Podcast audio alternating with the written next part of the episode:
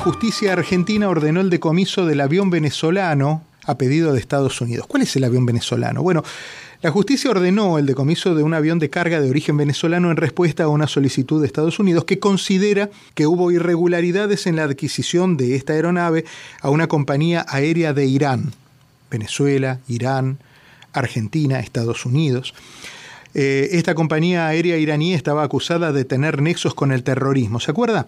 El Boeing 747, perteneciente a la aerolínea venezolana de carga estatal Entrasur, eh, fue retenido en Buenos Aires el 6 de junio del año 2022. Mire, y todavía seguimos andando en esto. Con el antecedente de los dos atentados terroristas en la Embajada de Israel y la Mutual Judía en Buenos Aires durante la década de los 90, la justicia investigó durante meses a varios de los ocupantes del vuelo hasta que les dictó sobreseimiento y pudieron abandonar el país. Pero fue un escándalo, un escándalo internacional que ocupó Argentina, Estados Unidos, Venezuela, fundamentalmente, e Irán. Es una historia que involucra también a Uruguay, porque ese avión iba para Uruguay, eh, creo que a cargar combustible. Y Uruguay, en ese momento estaba también ya el presidente de la calle Pou, dijo, Nananina, acá no bajan, nosotros no queremos, no está identificado, eh, había, se conocieron unas grabaciones un tanto confusas de, de los pilotos tratando de bajar en Montevideo y dijeron, no, no, no, no, acá no los queremos. ¿Dónde cayeron? En Argentina. Y en Argentina, claro, con los lazos que tenía el kirchnerismo con Venezuela y con Irán, dijeron, claro, adelante, elijan qué pista quieren. Creo que fueron a Córdoba, no, no estoy seguro. Pero de eso sabe eh, y mucho mi querida amiga Maybor Petit, que es periodista, que es investigadora, y que cada vez que usted escucha el nombre Maybor Petit es porque sabe que hay mucha información para enterarse. Maybor, ¿cómo estás? Feliz año, buen día. Feliz año, Diego. Un gran saludo para ti y para toda la audiencia en este año que recién empieza y parece que viene muy caliente, muy movido, porque apenas han pasado cuatro días y medio y ya tenemos tanta información que nos sentimos como si el año 2024 hubiese empezado desde hace rato. sí, así mismo es. Eh, ¿qué, pasó? ¿Qué, es lo nuevo en esta historia? Lo nuevo de la historia es que la justicia argentina acordó darle el beneplácito a una solicitud que ya tenía mucho tiempo sin resolverse de un juez del Distrito de Columbia que había solicitado el, el avión, el avión de Entrasur, y esto basado en una nota muy específica que el gobierno de Argentina entendió, pero el régimen de Nicolás Maduro está haciendo de esto un elemento de narrativa con los medios y los aparatos de propaganda que ya conocemos. Claro. Bueno, no es la primera vez. Ya en, aquel, ya en aquel momento Maduro también estaba indignadísimo con todo lo que había pasado. Eh, y, Maduro quedó en una situación muy complicada porque, por un lado, el gobierno argentino, Alberto Fernández en ese momento, eh, Cristina se mantuvo al costado, pero la relación que había entre eh, Maduro, bueno, Venezuela y Argentina, Maduro y Fernández, hacía que Maduro se podía enojar, pero no se podía enojar tanto, porque haciendo gala de la independencia, que tienen los poderes en, Argentina todavía, pese al, a la intención de, aquel gobierno de, interferir, eh, bueno, dijeron este avión no sale y, no salió. Entonces Maduro quedó en, como, como en offside ahí en esa, ¿no? Claro, no salió y el avión no se movió. Claro. Tanto no se le realizaron tampoco todo lo que era el sistema de mantenimiento que requería. Pero lo importante aquí entender es que el juez eh, Federico Villena acepta esta decisión, toma una, irá una orden que inmediatamente es apelada por el régimen de Venezuela y el, la base es algo que, que mucha gente no entiende. ¿Por qué los Estados Unidos pueden confiscar una nave de Entrasur? Y tú lo advertiste en la, al inicio de esta conversación. Esa nave había sido monitoreada, revisada, investigada por las autoridades de los Estados Unidos porque era de la empresa iraní Mahaner, que estaba directamente involucrada con el tráfico de armas y de otras actividades ilegales incluyendo el tráfico de personas vinculadas a las fuerzas Quds de la de revolución iraní y adicionalmente a ello a Hezbollah. Cuando este avión llega a Ezeiza, que había ya participado en operaciones en América Latina, había salido de Caracas, había pasado por eh, Cuba, recuerdo toda la historia, que se llevaba equipos de para la aviación en Argentina, que se llevaba porque era una empresa de carga. Finalmente, lo que se conoció era que tenía a miembros de la tripulación iraní y venezolanos y que supuestamente estaban enseñando a la tripulación a manejar el avión y, a manejar la zona con las rutas que estaban previamente establecidas. Pero al momento de que eso ocurre y que ellos van a Ezeiza, estaba la solicitud de la nave por parte de los Estados Unidos. Esa nave había sido traspasada en Trasur sin la autorización de la OFAC y es allí donde entra la jurisdicción de los Estados Unidos. Número dos, las personas que estaban involucradas en ese grupo de tripulación, recuerda que estuvieron cinco meses presos y luego una decisión que muchos no entendieron les permitió salir a pesar de que había algunos señalamientos por eh, dos de los miembros particularmente que de acuerdo a investigación presentada por las agencias de inteligencia tenían presuntamente algo que ver con las fuerzas Quds de Irán. Y luego el mecanismo que se presenta, qué estaban haciendo, por qué estaban haciendo, qué era lo que realmente llevaban. No hubo claridad en las operaciones y en la confiscación e investigación que se hizo en Argentina de esa Argentina kirchnerista para la época. Igual que pasó, por ejemplo, esa nave estuvo en Paraguay, esa nave obviamente estaba en Cuba y esa nave había pasado por varios países de América Latina. ¿Qué es lo que viene ahora? El escándalo de Nicolás Maduro. Mm, vale la pena recordar que ayer se dio un comunicado donde dice que eh, apelaron a la Organización de Aviación Civil Internacional para que deniegue la decisión tomada por la justicia argentina.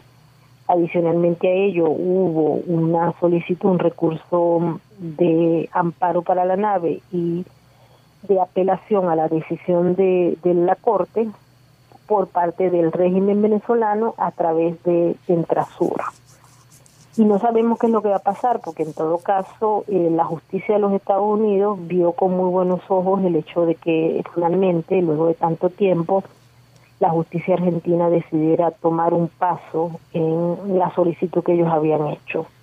Esto sobre el avión de Intrasur creo que va a tomar un poco más de tiempo porque ya pues al, adjudicar recursos de apelación en Argentina, sabemos como la justicia argentina, al igual que muchas otras, es lenta, muy lenta, tiene algún empuje por la presión que se está ejerciendo. Eh, Maduro cree que en América Latina todo eh, funciona controlado por una sola persona y esto le permite al régimen a través de su aparato de propaganda decir que es mi ley el que está ordenándole al juez que decida a favor de Estados Unidos porque es su aliado fundamental. Pero se sabe que esto viene de hace mucho tiempo y como tú bien lo dijiste, en el caso de Alberto Fernández, él alegó, alegó que esa eh, había independencia de poderes en Argentina. Está en discusión eso, pero en todo caso eh, Maduro ayer estuvo hablando sobre esto en cadena y tocó el tema, al igual que el canciller, que ha dado no solamente un comunicado, sino que ha empezado a activar a todo el lobby mundial de la izquierda para tratar de evitar que esa nave se lleve a los Estados Unidos. Ahora, ayer estuve conversando también con un experto en aviación que me decía que para mover esa nave de Ezeiza a Washington, D.C., que es donde se está solicitando, van a tener que hacerle mantenimiento porque esa nave ya de por sí tenía problemas y ahora con todo el tiempo que ha estado parada allí en el aeropuerto y sin mantenimiento pues ah, va a exigir que se hagan todos los trabajos para poderla mover si es que finalmente se va a mover o a Estados Unidos o si la justicia falla a favor de Venezuela, la moverían a Venezuela, pero necesitan hacerle el mantenimiento. Claro, claro. Según una fuente que está muy cercana a este tema allá en Argentina. ¿Y cómo, cómo sigue ahora toda, toda esta causa, no, no solo esta, todas las causas que han tenido como epicentro a lo largo de estos últimos años a Venezuela y a Argentina en el marco de, una, de un nuevo gobierno argentino como el de Javier Milei? ¿Está preocupado Maduro? ¿Está preocupado Venezuela por, por, lo, por, el rumbo que pueda tomar eh, los distintos tipos de investigaciones que hay eh, que, unen a ambos países?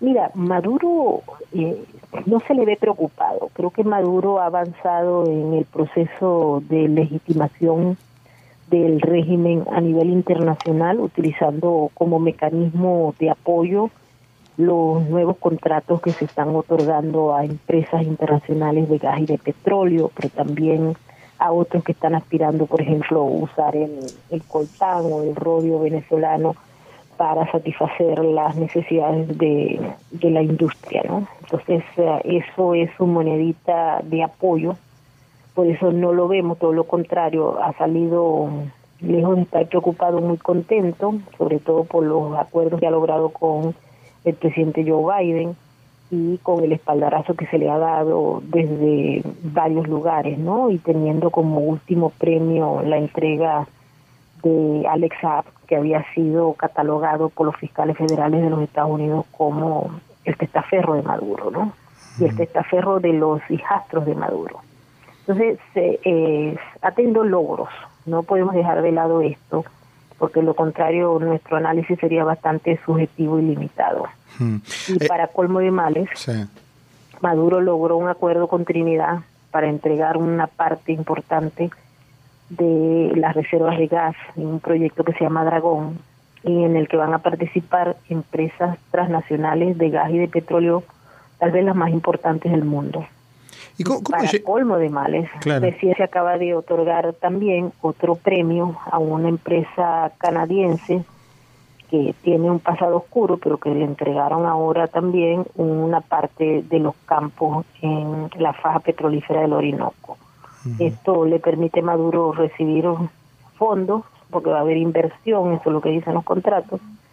Y bueno, está desde Chevron hasta, hasta Total Oil, es decir, las grandes empresas transnacionales entran a jugar un rol fundamental en esto que Maduro llama la segunda etapa de la revolución, que para los venezolanos es más hambre y más miseria, pero para el régimen representa más fondos para poder controlar las instituciones y mantenerse en el poder. Qué, tristeza, ¿no? Porque en, en, el imaginario de los buenos y los malos parecería que los malos están colgándose unas cuantas cucardas.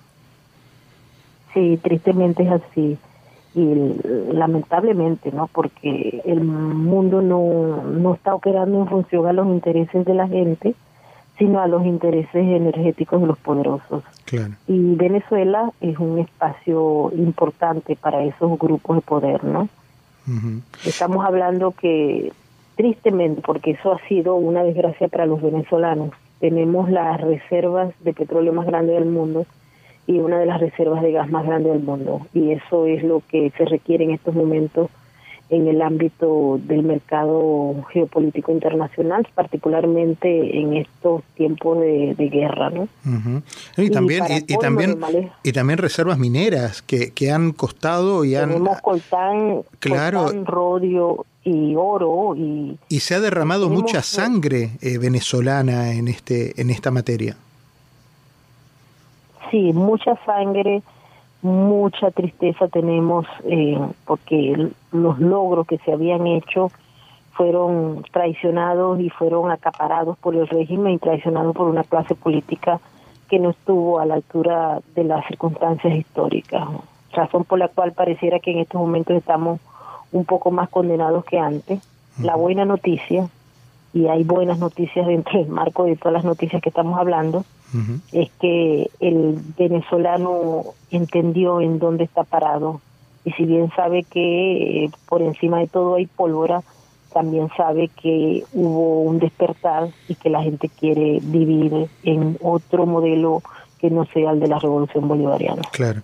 Ahora, el, venezolano, sobre todo el joven venezolano, que fue el que le puso el pecho a las balas en, los, en, el año 17, 18, em, es consciente y tiene la misma, el mismo grado de, eh, ¿qué decir?, de, de, necesidad o de rebeldía cívica para, para poder enfrentar a las autoridades como en aquellos años lo hacían los muchachos y, o, se ha ido adormeciendo por la, por la inacción también internacional, ¿no? Porque eh, después de un Guaidó que tuvo el apoyo del mundo, eh, vino como, bueno, como la ola, ¿no? Cuando baja y, va dejando una estela de espuma nada más hasta que se disuelve. Yo lo que siento con, con Cuba lo he sentido siempre, pero con Venezuela en esos últimos, por lo menos año y medio, dos años, es eso, es que ya lo que está quedando es la, resaca de, una ebullición cívica, popular e internacional que finalmente levantó los hombros como diciendo, y bueno, ya no, no se puede hacer más nada. Sí, lo que estamos viviendo, y esto hay que recordar que Venezuela está en todo el planeta, porque hay, de acuerdo a las cifras de la ONU, 7 millones 600 mil personas esto sin incluir lo de los últimos meses que ha sido muy alto el número de personas que han huido de Venezuela. Pero al haber un tercio de la población en el planeta, eso indica que lo bueno, lo formado, lo creativo, lo que aporta, está afuera. En Venezuela se han quedado venezolanos que no han podido salir y hay otros, porque la población allá está bastante heterogénea en relación a los apoyos o no del régimen. Y hay una parte que la han visto tristemente en muchos países de América Latina, se ve en las calles de Nueva York y en las calles de Filadelfia, etcétera, de el hombre nuevo de la revolución, que es un personaje eh, criminal, un personaje dependiente del Estado, un personaje que se ha formado en la sobrevivencia de un modelo cuyo origen tiene un lazo político, un lazo del crimen organizado transnacional y de lo que es el AMPA común en Venezuela, ¿no? Y esto no lo podemos dejar de lado. Ese hombre nuevo de la revolución del que habló Chávez y del que Maduro a veces se siente muy orgulloso, está representado en el tren de Aragua, y en los criminales que abordan todas las calles en muchos países que le han abierto las puertas a los venezolanos de a pie de verdad, a los que están buscando una segunda oportunidad para poder rehacer sus vidas porque el régimen le secuestró la existencia a los venezolanos. Y bueno, hay dos versiones, por eso te digo que mm, lo que tú presientes como una repetición de Cuba, de esa Cuba con los cubanos que salieron al inicio de la revolución y que aportaron conocimiento, sabiduría, trabajo, empresas, etcétera, a los países a donde fueron, particularmente en el sur de la Florida, luego fue sustituida por el hombre de la revolución, que viene a buscar los beneficios y ayudas sociales del gobierno de los Estados Unidos para luego regresarse a Cuba y vivir de esos montos, de gente que ha exportado niveles de criminalidad importantes. Y eso pasa, eso pasa, mira, y tú revisas la historia, la revolución bolchevique, la Unión Soviética, la revolución china, y vas a ver cómo hay un, inicialmente una diáspora formada y luego lo que viene, ¿no? Que es eh, el reciclamiento de toda esa perorata revolucionaria mezclado con los mecanismos de sobrevivencia que conllevan a crear personas que por lo general no tienen la distinción entre lo legal y lo ilegal y terminan siendo pues asumiendo la criminalidad como un mecanismo de sobrevivencia. Maybor, te agradezco como siempre la gentileza de charlar conmigo en la radio y, de contarle a la gente y de darle luz sobre, sobre temas que a veces parecen tan complicados. Los contás de una manera que los hace lucir muy sencillos de entender. Te mando un cariño enorme y feliz año. Igualmente para ti, Diego, y para toda tu audiencia. Un abrazo y esperanza, porque no podemos dejar que el pesimismo nos arrolle. Tenemos que seguir luchando por mantenernos libres. Que así sea. Maybor Petit, periodista en la mañana de la radio.